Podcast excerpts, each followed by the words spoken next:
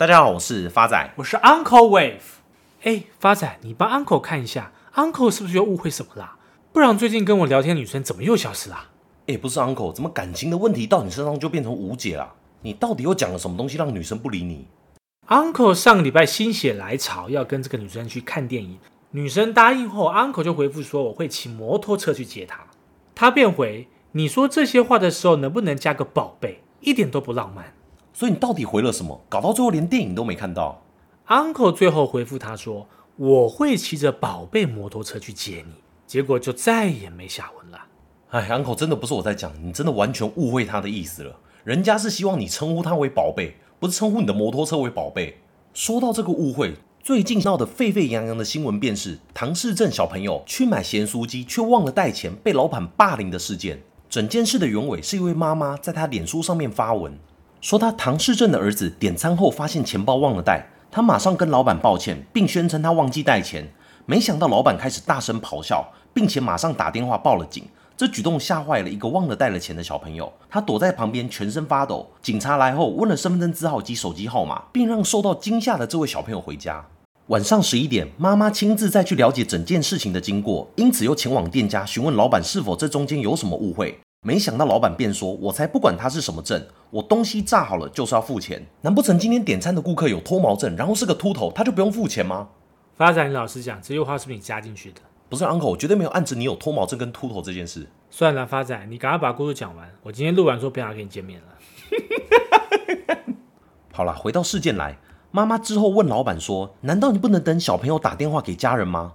此时，老板拉高了嗓门，直接跟他说：“我很忙，哪有时间等？”这位妈妈最后在文章中表明，这个社会还是有很多对待唐氏症的人不公平的地方。这件事很明显的就是老板在欺负他，一个没有爱心的炸物店欺负一个弱势的孩子。今天这个小朋友忘记带钱包，店家没有让他有机会打电话给家人，而是直接报警来。事件发生后，小朋友做了整晚的噩梦，他历经了人生最可怕的一天。这篇文章经过主流媒体的发酵之下，造成轰动，上以万计的网友涌入店家，灌入一星负评，最后导致店家直接停业。而就在这件事情过不到一天之后，风向整个大反转，原因是因为有现场排队的民众目击这件事情，他认为戴口罩的情况底下，根本就分不清楚这个小朋友到底有没有先天性的问题。因此，老板当下根本就不知道小朋友有没有唐氏症。如果今天买东西不付钱，店家报警是相当正常的一件事。相信台湾人对于弱势族群一定是愿意给予包容的。但是，像这种隐性的族群，真的不是第一时间可以察觉。像这位老板当下就没有注意到这小朋友先天性的症状。而在这件事情发生之后，更有网友目击这位妈妈在案发现场不断地发送攻击店家的传单，而这样的举动正是造成风向丕变的原因。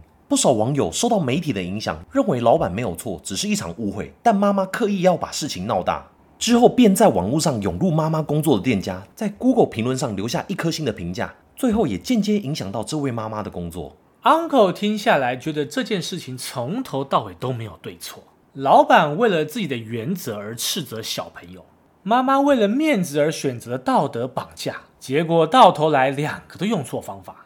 Uncle 依稀记得，我七岁那年买饮料也是忘了带钱，遇到的事情其实差不多。老板娘饮料做好了，吼我：“爸妈没教买东西要付钱吗？没钱买什么饮料？”我当时年纪小，真的觉得很凶，但还是跑回去拿钱。回来以后，以为可以付钱买饮料了，老板娘却说：“买东西插什么队？没看到后面有人在排队吗？”排队完，老板娘重做一杯饮料，告诉我：“你回去那么久，饮料早就不冰不好喝了。”不好喝的饮料，阿姨不卖，这是阿姨的原则。买东西要带钱，要排队，这是买东西人的原则。时至今日，Uncle 还是认为这位阿姨讲的是对的。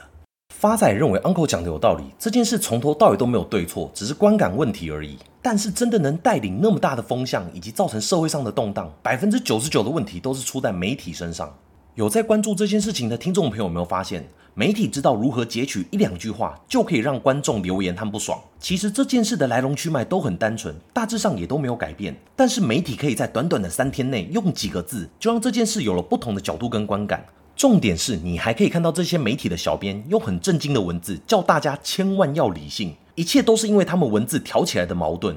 如果用投资市场的角度来形容这些媒体，他们就好像舆论界的主力一样，轻松带领听众的风向，最后赚到点击率以及广告的都是这些媒体。阿仔讲的没错，在股票界，主力炒作股票也是用一模一样的方式。以 Uncle 的经验，主力炒作一档股票会有六个必经的过程，分别是挑选标的、炒作题材、估算筹码、外围搭配、暗中吃货，以及最后拉抬股价。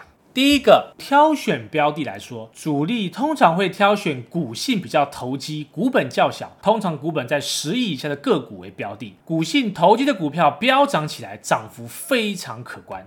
另外一个原因是因为资本额在十亿元以下的股票比较容易控制跟拉抬。反映在这次的事件也是一样。此次媒体选择的新闻标的正是以弱势族群为主，因为他们知道这样才会有话题。第二个主力操盘的过程是炒作题材，主力会挑选投机小型的标的固然重要，但是若没有炒作的题材，且市场没有认同，股价的拉抬便会非常困难。一般来说，散户怕主力，可是主力更怕选错标的。主力都是基本面与技术面的高手，他们最懂得炒作题材。以新冠疫情为例，主力就会挑选与医药有关的个股来炒作。呼应到此事事件，媒体所选用的题材便是歧视。一个正常的老板歧视一个唐氏症的小朋友，试想这样的话题，你难道没有兴趣吗？第三个主力操盘的过程是估算筹码。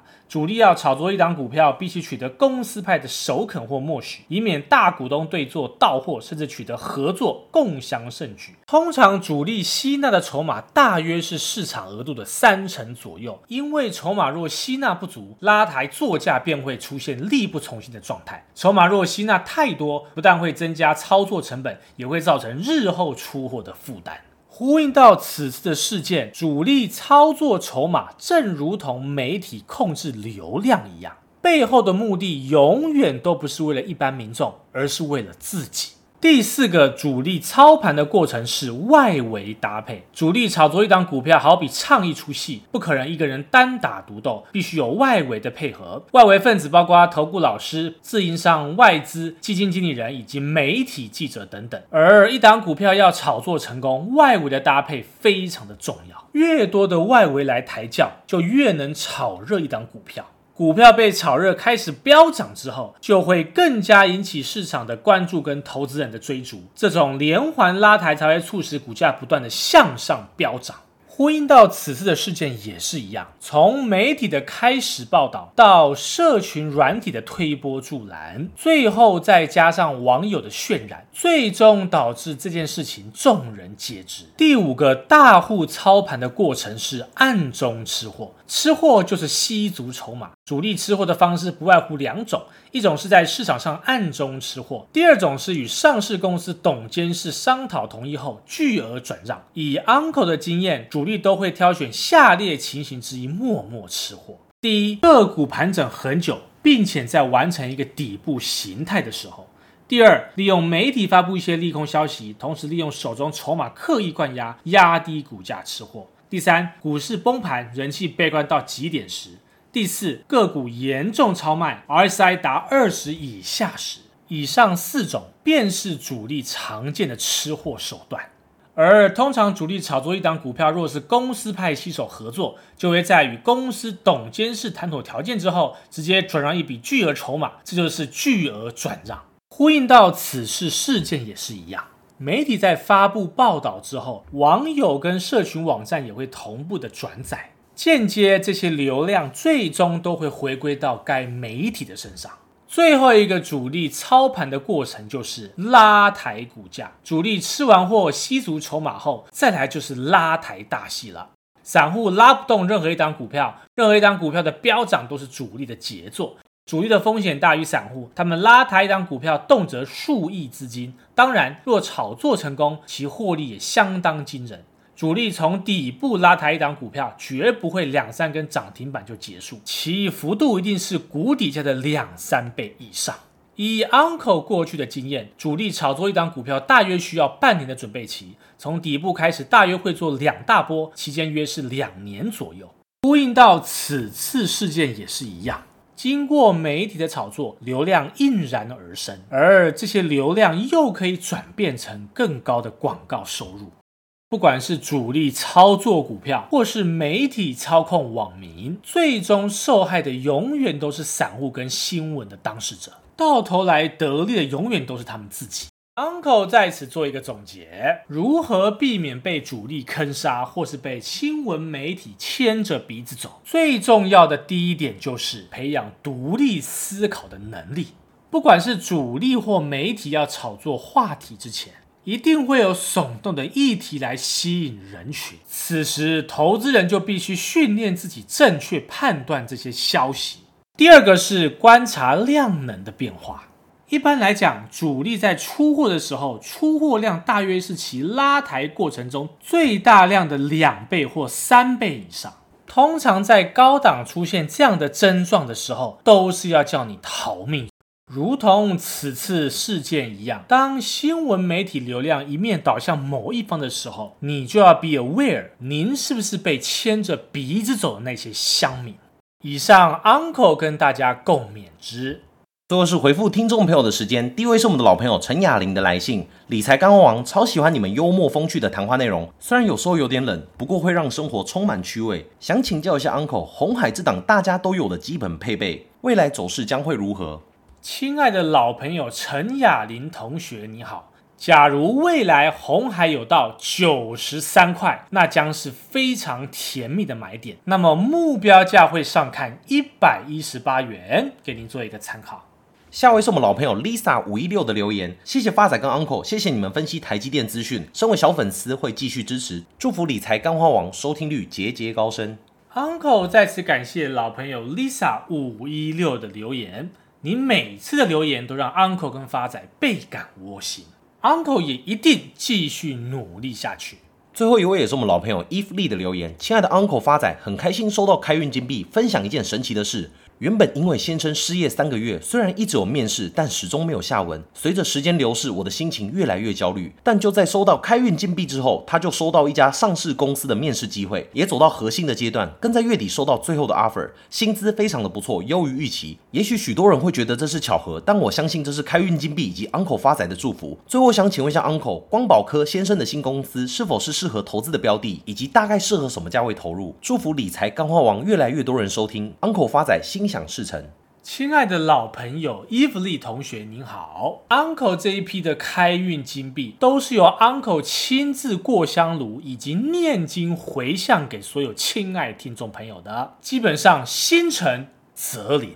至于光宝科，经过 Uncle 观察之后，它的股价现行是没问题的。那么未来假如有机会回落到五十九点六，将是非常甜蜜的买点。而目标价过前高六十九点六的机会也非常的大，以上给您做参考喽。Uncle 在此做一个总结，呼应今天的主题：君要臣死，臣非死不可。这个君指的就是主力以及主流媒体，而非死不可的臣子便是无辜的散户及大众。